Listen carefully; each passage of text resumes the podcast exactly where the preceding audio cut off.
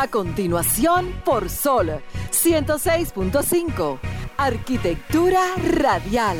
Diseño, urbanismo, ingeniería y todo lo referente a la construcción. Arquitectura radial. Con los arquitectos Luis Taveras y Gleinier Morel. Muy buenas tardes, señores. Sean todos bienvenidos a este su programa Arquitectura Radial único y primer programa dirigido al sector de la arquitectura, la ingeniería y la construcción en República Dominicana, parte de América Latina y cuidado si a nivel mundial, ¿eh? que no lo hemos escuchado todavía. De esta manera, señores, inicia Arquitectura Radial. Miren, el próximo 12 de junio lo invitamos a todos a participar a la Expo Ferretera Dominicana que se celebra nuevamente luego de una pausa del 2020-2021 que no se pudo celebrar porque todos sabemos cuáles fueron las causas. Pero este 12, domingo 12 de junio, vamos a estar haciendo nuestro programa desde el escenario del Hotel Dominican Fiesta. Allí se darán cita todas las empresas dirigidas al sector de la construcción en términos ferreteros. Pueden pasar por allá, hacer su visita y ver cuáles productos e innovaciones hay nuevas en el mercado. Nosotros, Gleiner Morel, un servidor Luis Taveras, estaremos por ahí en escenario haciendo una transmisión en vivo desde ahí y pueden acompañarnos, pueden pasar por allá y saludarnos, que haremos los saludos pertinentes. Así que el próximo 12 de junio, Hotel Dominican Fiesta Expo Ferretera 2022. Nos vemos por ahí. Señores, de esta manera inicia Arquitectura Radial. Estás escuchando Arquitectura Radial. Bien, señores, seguimos en Arquitectura Radial. Recuerden escribirnos a nuestro WhatsApp arquitectónico para obtener su merch su, su jury. Hay una nueva línea de juris que hemos lanzado nuevamente. Nos pueden escribir al 829-630-8811 y ahí nos ponemos en contacto para organizar la entrega y el pedido de ese jury. Vamos a pasar con la frase de apertura de inmediato para darle inicio a los temas de esta tarde. La frase dice de la siguiente manera. El coche es el cigarrillo del futuro. Prácticamente va a desaparecer. Jaime Lerner. ¿Tú crees? eso, está, eso está por verse, eso. Lo único que va a cambiar del coche va a ser. difícil esa, esa no, frase. no. Es que el coche lo único que va a cambiar es de su. de pasar a terrestre, quizás, de quizás aéreo en un futuro. Ya, Y de pasar a, a- a gasolina a eléctrico. Pero la movilidad nunca va a desaparecer. No, no, no. En eso, O no vamos a, teletranspor- a teletransportar. en ¿Cuál eso de estamos de acuerdo. Incluso ahora ya están presentándose algunos modelos de, de, de taxi drones Eso está ahí ya. pilotados Eso- eso- eso está manualmente y, autom- y, y automatizados. Eso está ahí, a la vuelta de la esquina. Eso es una realidad. Le faltan unos días, sí, pero el coche eléctrico sí ya lo estamos viendo y está funcionando sumamente bien. Perfectamente. Sí. Eso está ahí. Morel, vamos arriba de inmediato, que tenemos ya a nuestro invitado de la tarde. Señores, no se muevan porque vamos a conversar y vamos a conocer la parte de Greenlit de las edificaciones. ¿Cómo funciona eso? Atención, Jermis Peña. Sí, sí, Jermis. Que su edificio entra en la categoría, lo que Claro. no sé eh, en cuál de ellas. ¿En cuál de ellas sería interesante en algún momento hablar con ella para ver? Porque se supone que esa categoría, esa, eh, se dirá categoría, ¿verdad? Se dirá categoría. Al edificio. a la- sí. no, la categoría se le dan al final, ¿verdad? Se le dan al final porque es como que pasa un test. Es después que termina la edificación. Claro, después que, termina. concluye. Después que concluye. Sí, para verificar. Exactamente, para verificar cuál categoría corresponde. Pero es interesante eso, ¿eh? Sí. Sí, Y también con nuestro invitado vamos a, a desenmascarar algunas edificaciones. Claro, no voy a dar nombre, Ey, cuidado. pero es cuidado. que aquí se ha tomado muy a la ligera el tema sostenible y sustentable. Sí, sostenible y que edificio verde y que muchísimos términos. Le pone un muro verde sintético con grama y ya tu edificación es verde, supuestamente tú la vendes como verde. Claro. Entonces es una falsa lo que estamos vendiendo. ¿Es ignorancia de, de- de concepto o es un asunto de quererse montar en la ola? Una de las dos tiene que ser, ¿eh? montarse, montarse. Montarse en la ola. Eso, eso es así. Vamos arriba, colega, entonces. Morel, eh, bueno, pasamos a los comentarios. No, no. Podemos ir avanzando algunas cosas. De lleno con los temas, si, si- si es posible. Sí. Claro que sí. Bueno, pues vamos arriba. Miren, todos sabemos, vamos a pasar a mi comentario, eh, Franklin, de una vez.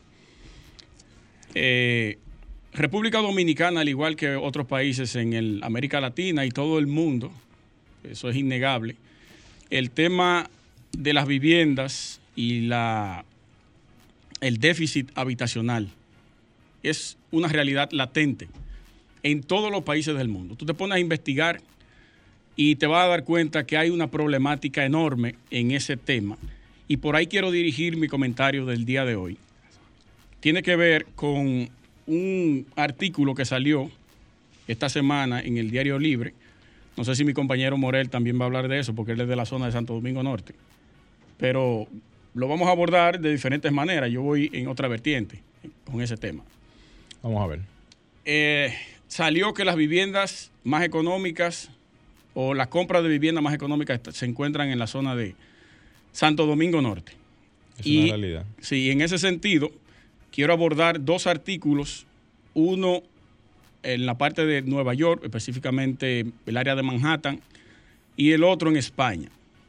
Para, para Nueva York, plantean combatir el déficit de, viviendas asequibles mediante la reforma de hoteles eh, infrautilizados. O sea, hoteles que no se le está dando la utilización adecuada o que están en deterioro y abandono.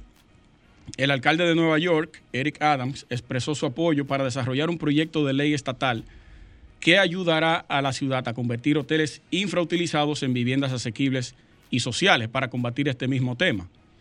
El proyecto permitirá a las autoridades crear unidades de vivienda económicamente accesibles a dos tercios del precio necesario para llevar a cabo una construcción desde cero y un tercio del tiempo necesario para construir la misma.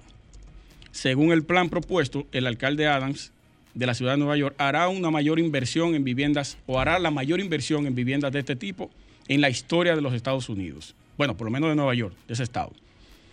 El proyecto tiene como propósito allanar el camino para que haya más flexibilidad en los códigos de edificaciones y zonificación de la ciudad. Miren cómo Nueva York, lo vemos en las películas, todas las personas que están durmiendo en callejones y ese tipo de cosas, que no tienen techo, si le llaman los sin techo.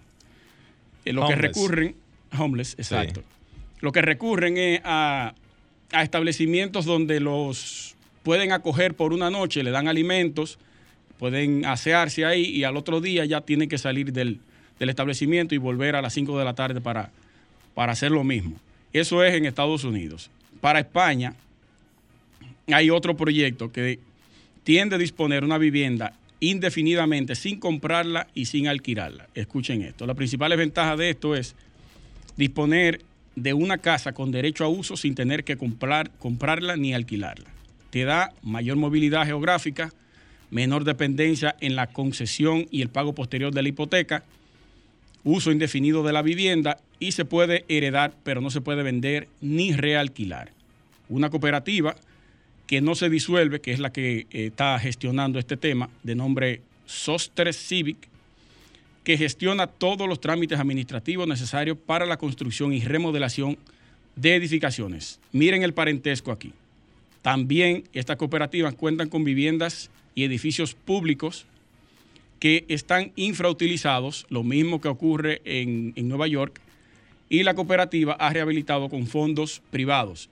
En este caso, a diferencia de Estados Unidos, ellos van a reutilizarlo y van a readecuarlo con dinero privado, porque como es una cooperativa privada, y en Estados Unidos se va a hacer con el dinero del Estado. Una aportación inicial que tienen que hacer estas personas en España para poder adquirir una de estas viviendas es con un monto aproximado entre 15 mil y 20 mil dólares y una cuota mensual de derecho de uso que varía entre 150 y 700 euros por piso de 70 metros cuadrados, en función de la repercusión del suelo. Eso va a depender el tipo de vivienda que sea. En el caso de que el usuario desee abandonar la vivienda, la cooperativa le devuelve la entrada inicial que aportó, esos 20 o 15 mil dólares que usted dio al inicio para poder entrar en la vivienda, y sumado a eso también le devuelve un índice de precios de consumo. Todo lo que usted haya consumido durante el, uso de esa vivienda también se lo va a devolver. Y las mejoras que usted haya hecho a la vivienda también se lo va a devolver en, en dinero. Eso lo veo sumamente atractivo e interesante, está todavía bajo estudios, se ha implementado en algunos países como Dinamarca y Alemania y ellos tienen ya aproximadamente dos cooperativas en diferentes lugares, en Barcelona y Madrid, trabajando este mismo tema. Aquí en República Dominicana, entonces, de acuerdo con ese artículo que mencioné en principio, que salió en el Diario Libre sobre los precios de vivienda aquí en Santo Domingo Norte. Según el registro de oferta de edificaciones, el ROE, que emite cada semestre la, Oficina Nacional de Estadística, dice que Santo Domingo Norte es el municipio de la provincia con el precio promedio más bajo de metro cuadrado de unidades destinadas a vivienda, con un monto de 30.138 pesos el metro cuadrado. En segundo lugar está Santo Domingo Este, con 40.527 pesos el metro cuadrado. El Santo Domingo Oeste, con 41.856 pesos. En los Alcarrizos, 45.136. Y el Distrito Nacional, que se mantiene como la demarcación más costosa para comprar una vivienda, que te cuesta el metro cuadrado 86.718 pesos.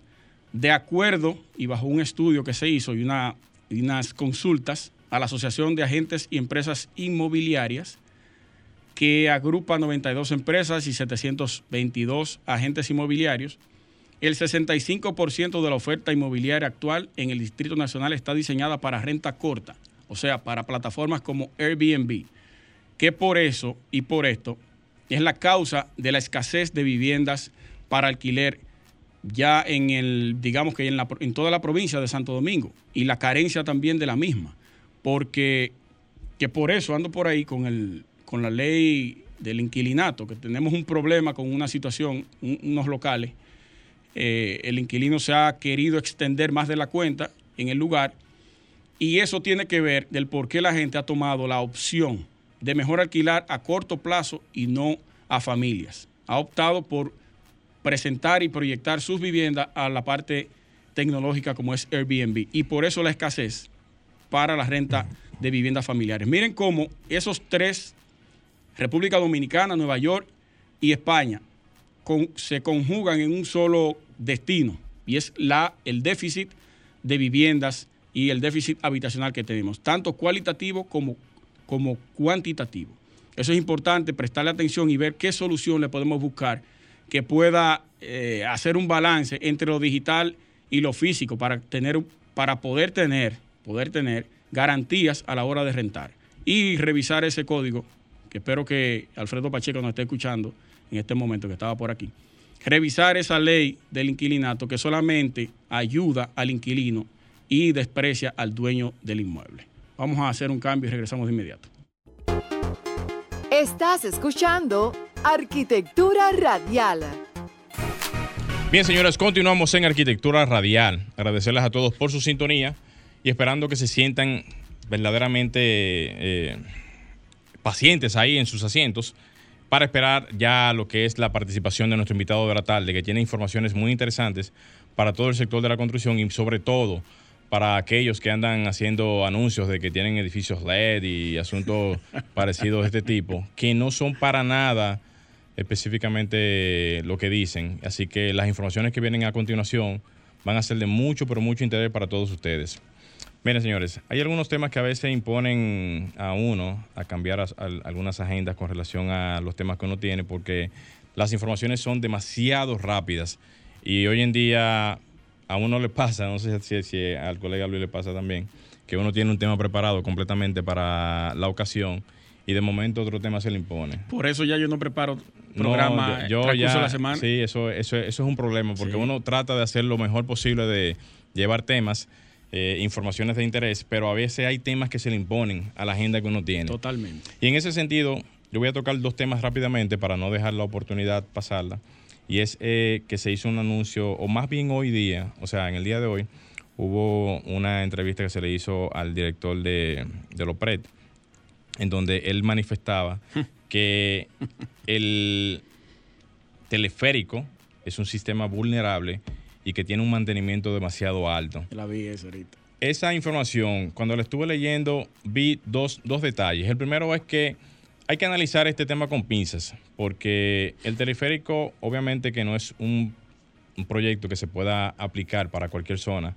Siempre que se hacen este tipo de proyectos es porque la condición del terreno, la, algunas situaciones, algunos detalles hacen que el proyecto en sí tenga que desarrollarse bajo estas características.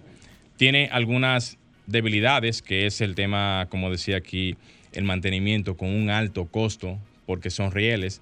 Eso se me parece al, teleférico de Puerto Plata, que fue el primero aquí en el país, y que verdaderamente da una muestra de, lo, de lo eficiente que es para temas de topografías tan accidentadas, pero también el costo y el mantenimiento continuo que tienen este tipo de estructuras.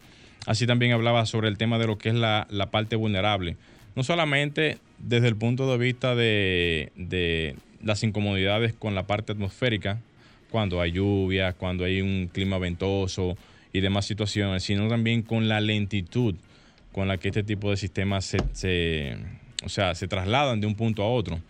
Son, son, son situaciones que hacen que los proyectos de este tipo tengan que ser tomados como con pinzas para poderlos ubicar en tiempo y espacio y dar soluciones que puedan ser beneficiosas para lo que es la parte del transporte lamentablemente en esa zona había que tomar la decisión de poder hacer un, transporte eh, que pueda ser lo más efectivo posible y que pudiera dar la solución a que en ese entorno pudiese resolver el tema de, la movilidad urbana. Y eso me acuerda ahora, o, me hace recordar, que el mismo proyecto del teleférico se quiere también pasar a lo que es, o se está iniciando ya en, el, en el área de los Alcarrizos. ¿Producto a qué? Producto a que es imposible hacer un metro o hacer un otro tipo de sistema de, de transporte que pueda resolver lo que es la acumulación tan masiva de personas que existen en la zona. Yo entiendo que ahí la información solamente pudiese evidenciar de que las soluciones solamente se pueden destinar, obviamente, dependiendo el caso, dependiendo la zona. Y aquí perfectamente el teleférico resuelve un problema. No es que no lo resuelve, resuelve un problema. Ahora bien, de que sea efectivo o no y de que tenga condiciones favorables a nivel de la parte de, las inversiones, que es bastante económica, es más económica que un metro, porque ni hablar de lo que es el metro lineal, o sea, de lo que, de, lo que es el costo por kilómetro, no por metro lineal, por kilómetro para hacer un metro. Es totalmente diferente, el costo total es totalmente diferente, pero las aplicaciones no son iguales no se puede meter un metro en los algarrizos o no se puede meter un metro en donde está ahora mismo el teleférico existente. Son totalmente diferentes las soluciones. Quise tocar el tema porque hay informaciones que cuando se lanzan deben de ser analizadas para poder eh, mostrar las potencialidades y las debilidades que se tienen en ambos casos. Y aquí yo entiendo que, por ejemplo, en el caso de los alcarrizos, no está mal hacer el teleférico. Para mí el teleférico es una, es una solución efectiva en lo que es esta parte y que conecta la línea matriz, que es la línea del metro, que llega hasta, o que va a llegar hasta los Alcarrizos, para entonces hacer el transfer. Ya de ahí entonces se conectaría nuevamente a lo que es la, la, del 9, que es la que, o sea, es el tramo más largo que existe del metro hasta ese punto, y ya eso conectaría completamente a lo que es la ciudad.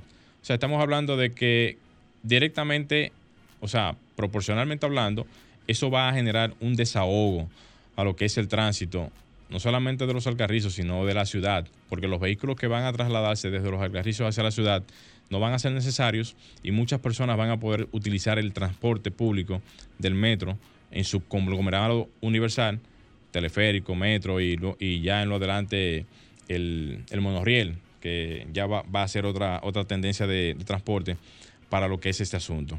Cambiando de tema, eh, había una información que decía que se van a restablecer o se van a implementar algunos códigos de infraestructuras para el tema de los fenómenos naturales. Esta información, señores, yo a veces me pongo a pensar en algunos detalles. Por ejemplo, aquí cuando el terremoto que hubo en Haití, 2010, 2011, no recuerdo exactamente la fecha, eh, se cambiaron los códigos estructurales de República Dominicana o se comenzaron a trabajar los códigos estructurales. Producto a eso, hubieron algunas normativas del Ministerio de Obras Públicas, que son las que se están utilizando hoy en día para los sistemas estructurales y también otros códigos de, referencia en la parte arquitectónica. Se aprovechó el momento para hacer unas adecuaciones. Pero ¿qué pasa? Ahora mismo la, el Código de Construcción y Planificación para el Desarrollo de Estructuras, que es una visión de sostenibilidad que viene eh, fomentada por la ONU y unas eh, asociaciones de casi 29 países, están tratando de manifestar el interés que tienen para lo que es el cambio climático y las incidencias de los eh, huracanes y fenómenos atmosféricos de alta, alta magnitud que afectan directamente a todo el litoral del Caribe, gran parte de ah, las Antillas Menores, eh, bueno, en fin, todo el litoral que comprende el, el o sea, la zona, de, la zona, ¿cómo que se le dice? La zona eh, um, ciclónica, de la, de, la, de, la, de la, trayectoria ciclónica. La ruta, La ruta ciclónica que trasciende gran parte del Caribe. Y ahí comprenden muchos de los países latinoamericanos y del Caribe que tienen estas inclemencias de lo, del clima y que afecta directamente la posibilidad de desarrollo de infraestructuras que muchas veces, y más cuando se trabaja de la mano con, con organizaciones, muchas veces no se hacen de, de, la manera con, eh, pertinente. Digo esto porque, si bien es cierto, República Dominicana desde hace tiempo no tiene una, un, impacto en este sentido de, un fenómeno atmosférico y posiblemente podamos ver alguna situación en lo adelante, ya sea en este año, el año que viene, quién sabe cuándo. Y ahora mismo, la verdad es que la mayoría de las estructuras y edificaciones que tenemos aquí en el país, no solamente para el caso de los sismos, sino también para este tipo de asuntos, no están diseñadas bajo el criterio que se, que se suponen deben de estar. No por la parte formal, ojo con esto, sino por, la parte informal, que muchas veces es la que más se siente afectada por este tipo de fenómenos.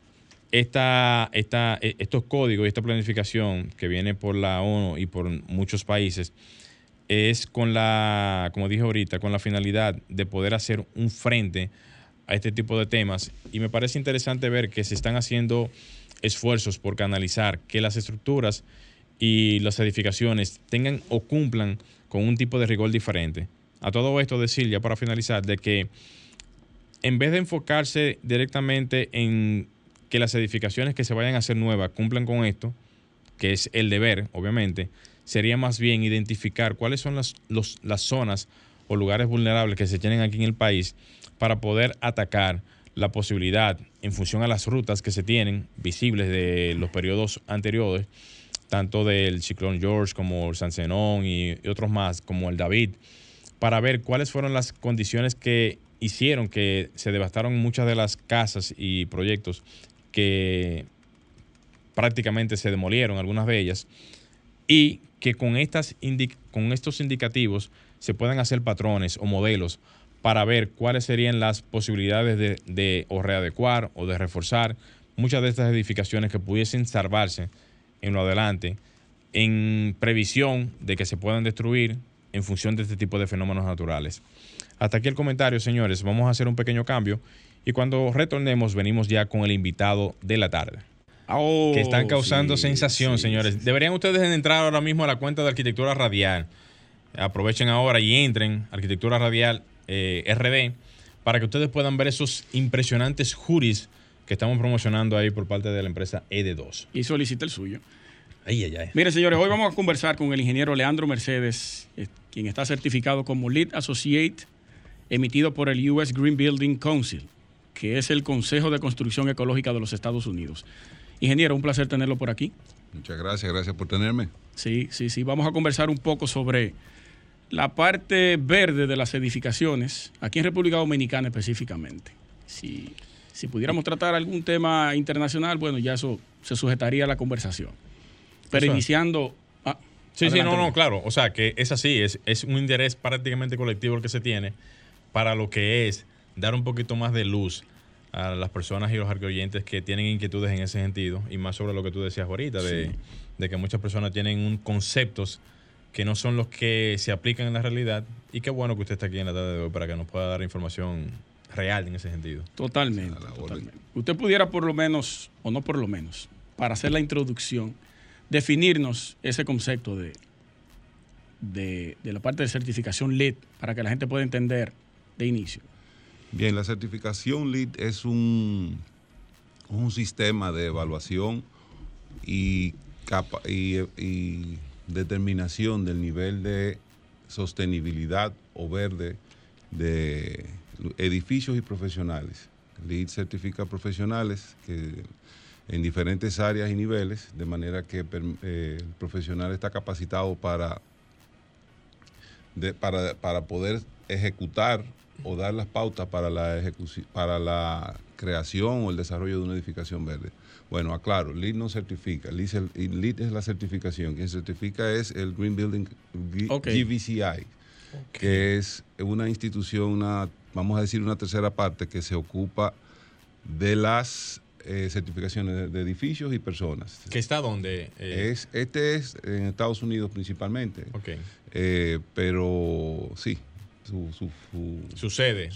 en Estados Unidos. El GBCI tiene, maneja diferentes certificaciones como LEED y maneja certificaciones como Edge y está presente en más de 170 países. Wow. Así es, es, una, es un ente independiente que por su natura está creado con la idea de que una, las certificaciones las hagan personas o, institución o la institución que soliciten en este caso. No, no, más que soliciten, que sea, que sea independiente, que sea totalmente imparcial, que no haya ningún interés de parte de... El, el GBCI originalmente trabajaba los proyectos del US Green Building Council, pero actualmente trabaja con otros proyectos como el EDGE, que es uno, una certificación, eh, la certificación que recién nos dieron en el primer edificio residencial con este tipo de certificaciones en el país. Y ¿El primero en el país? En el país. Uno de ellos en la parte residencial. El primero en, el residencial. Para esa categoría. Para, esa categoría, Para sí. sí.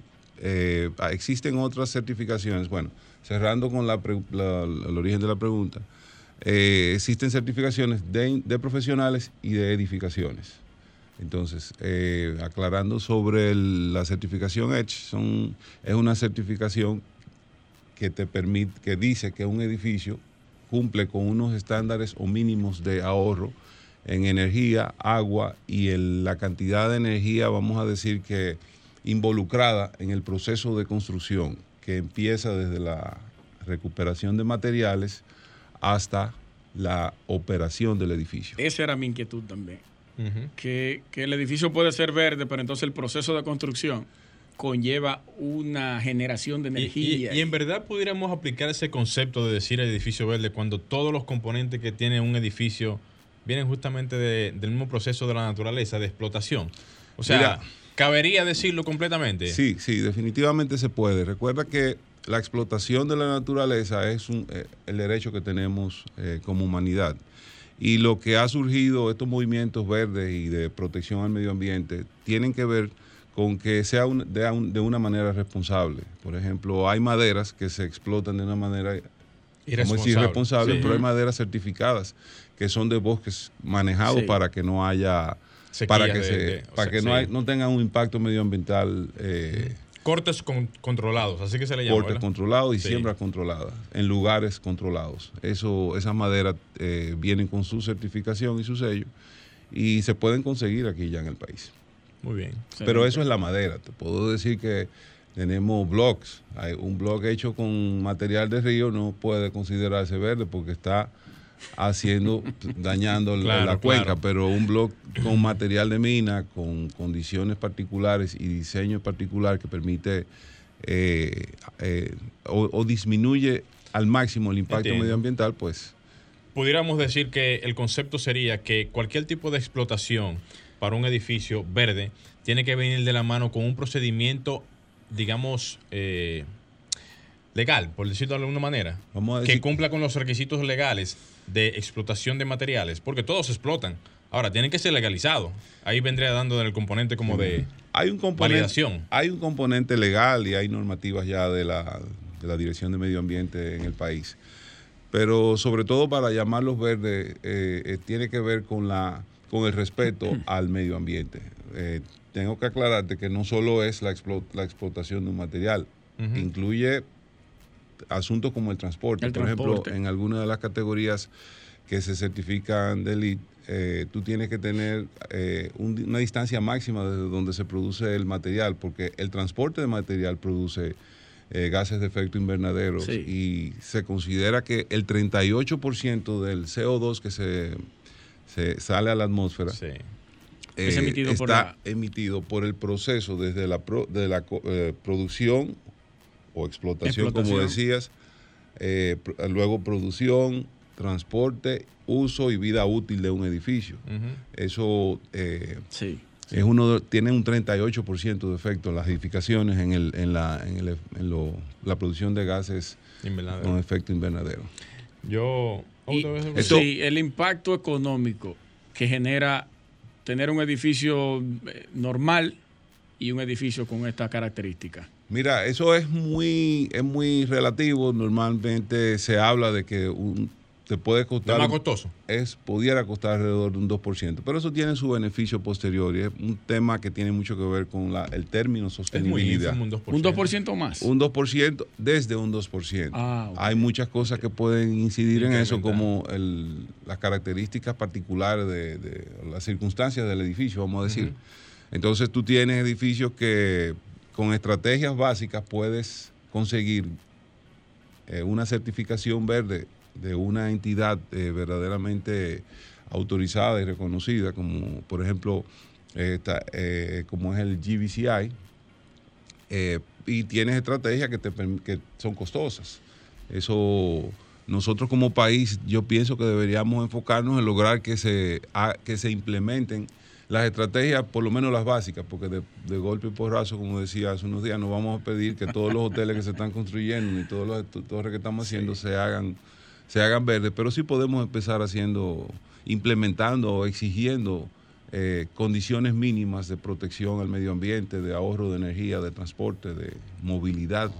Ustedes que mencionaban la movilidad hace un rato, eh, uno de los puntos importantes de una construcción verde es su ubicación, un sitio sostenible en lugar de construirlo en un sitio de en áreas que deberían estar enfocadas más bien a naturaleza o, expandirnos cada vez más hacia afuera, pues lo, eh, debería estar en un sitio que, que sea un reciclado, vamos a decir, de algún sitio ya construido y que quede cerca de las facilidades. Quisiéramos que fueran la gente viviera. Eso sería lo ideal. A, distancia a pie de su trabajo, a distancia a pie del transporte masivo. Ciudades compactas. Bueno, esto es un mundo que si te pudiera decir tantas cosas que... Ahora iba con una pregunta un poquito fuerte, porque mire, vivimos en un país un tanto eh, condicionado con el tema económico y más ahora con el tema de los materiales, que no es un asunto local, es internacional. Pero ¿qué ventaja tiene hacer un, un edificio de estas características cuando las personas hoy en día todavía no están en ese nivel de conciencia. O sea, estamos hablando de que, independientemente del costo, hay también que tener algún tipo de conciencia para este tipo de proyectos y más con lo que es la tendencia mundial. Mira, te voy a decir, sí existe un nivel de conciencia, nosotros tenemos, hay una masa, vamos a decir, de personas que cada vez entienden mejor la importancia de todo esto. Mínimo, mínimo, ingeniero. ¿eh? Eh, yo no lo diría también. También un 2%. Tal vez porque estoy en el medio, pues entiendo que no. Pero estamos viendo los bosques de cemento que se están construyendo. Hay mucho, hay mucha gente, mucha gente joven, sobre todo, mucha gente consciente y mucha gente que respeta estos, esta situación que estamos viviendo a nivel de global, que tenemos una, unas metas que cumplir y nosotros de hecho ya hemos, nos hemos comprometido bajo algunos acuerdos a hacerlo. Entonces, tú puedes decir ciertamente que no hay nivel de conciencia, pero o que hay un nivel bajo de conciencia, de conciencia, pero hay atractivos. primero está el hecho. Esa parte sería muy interesante que usted nos, la, diga. Hay unos atractivos que tienen que ver, por ejemplo, un, edificio, verde eh, consume menos energía, tiene mejor calidad interior de los ambientes, tiene eh, mejor calidad de vida para las personas que están dentro. En consecuencia, Vamos esa factura. primer punto, ahorro de energía. Ahorro de energía. Un edificio verde toma en cuenta y utiliza al máximo lo que son las los recursos naturales que le toca. Por ejemplo, si tiene, aquí nosotros tenemos luz eh, abundante todo el día. un buen diseño de iluminación te va a ahorrar la utilización de, iluminación. Ahí entraría la arquitectura del edificio. Eso iba, a mencionar. La arquitectura es esencial. El diseño arquitectónico. Sin eso no se puede arrancar. Exactamente. la, arquitectura es la base de todo eso. Obviamente. El, el, liderazgo debe, lo asume la arquitectura, aunque casi todo lo que se aplica es ingeniería, porque... En ejecución, sí, en ingeniería. No solo en ejecución, sino en diseño posterior. Por ejemplo, liderazgo, digo, porque un arquitecto. Yo entiendo el punto. Hasta para el tema de la fachada, viento, ese tipo de cosas. por los materiales. Por los materiales que se eligen para trabajar, pero tienes la parte de, aislamiento. Una buena disposición y un adecuado aislamiento de un edificio te permite ahorrar, ahorrar energía porque tienes menos necesidad de, de aire acondicionado.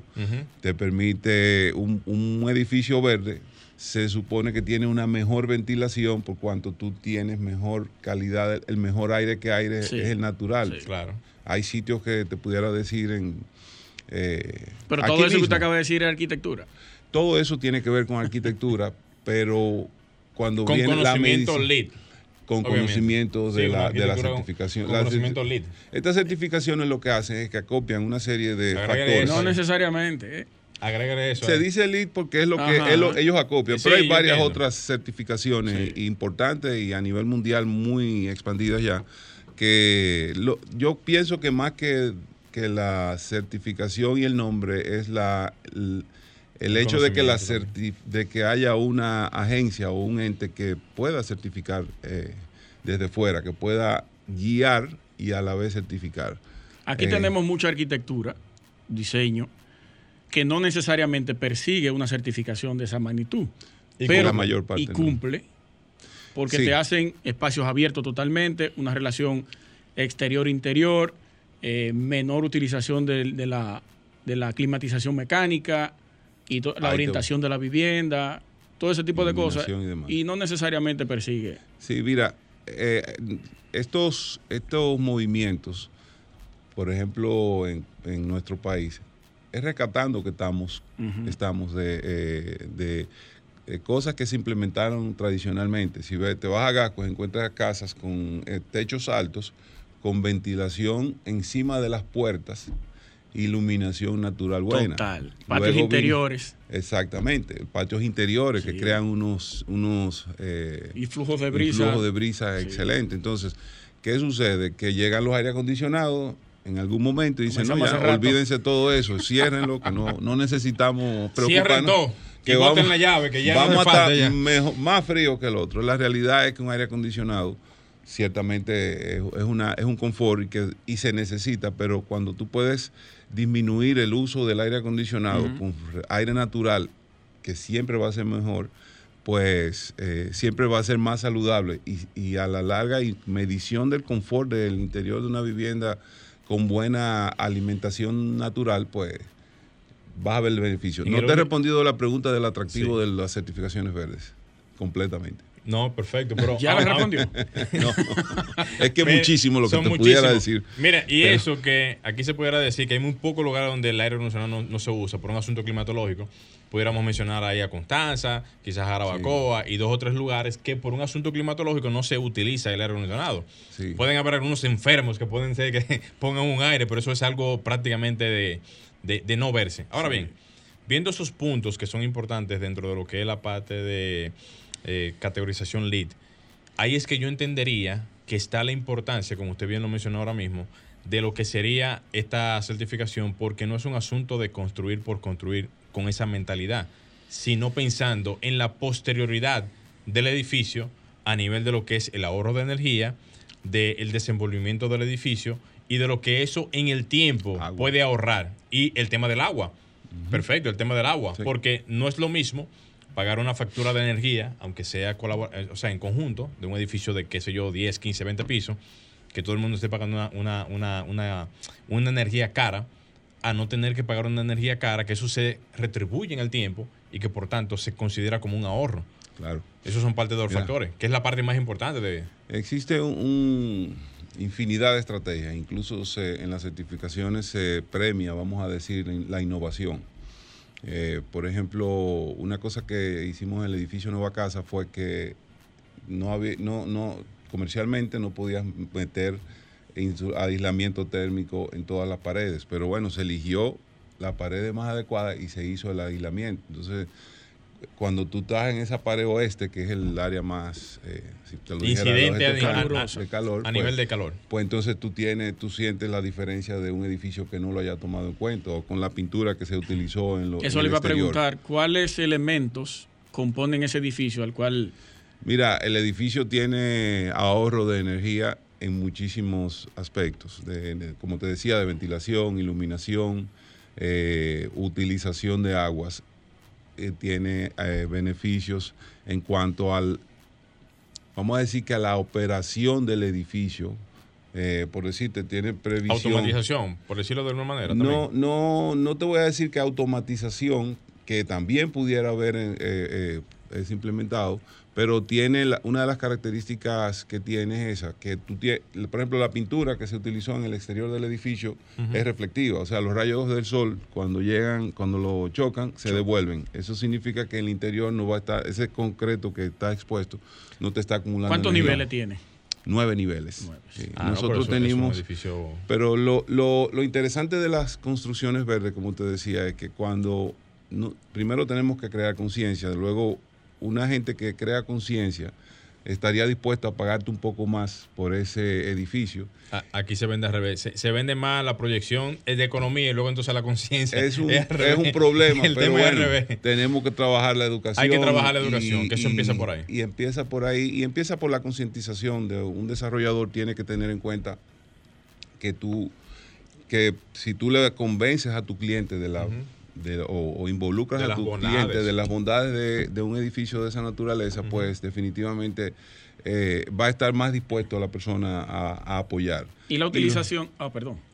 No, concluye así. Luego está la parte de la, de la, de la del tiempo, que lo- el ahorro de energía. Cuando ahorras energía, se ve en tu factura. Por ejemplo. Claro. Por ejemplo, una factura básica de un ahorro de un 20% en la factura de la electri- de electricidad en el manejo del edificio, tanto de las unidades como del edificio en sí, pues es valioso. La utilización de paneles solares. Mira, por ejemplo, nosotros dejamos, no, no teníamos la, ya no cupo la posibilidad de ponerlo, pero ¿Por área hicimos- o por inversión? Por, por, tema de inversión y costos que al final de la historia siempre tú tienes que competir con el que está al lado que no, Sí, claro. o los que están en, el- en la zona que no hicieron. Pero dejamos las facilidades preparadas de manera que en cualquier momento el, el condominio ya per se pueda eh, poner los paneles solares y canalizar la energía al- hacia los eh, hacia lo- las áreas comunes, que es uno de las el sitio para que se pueda hacer en estos casos.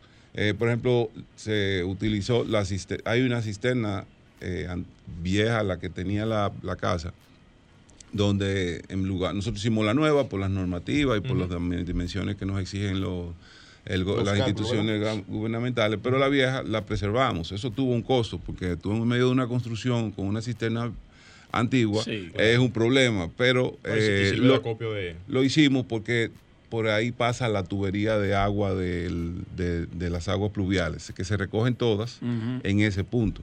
Eso, esa agua pluvial se puede usar en los edificios verdes, se utiliza mucho, tal vez no para beber ni para bañarte, pero sí es muy o para Regadero pero de- te de sirve planta. para regar las plantas, te sirve para incluso áreas de, de eh, los baños, la parte que no Claro. es eh, in- lo que son los inodoros, los Claro.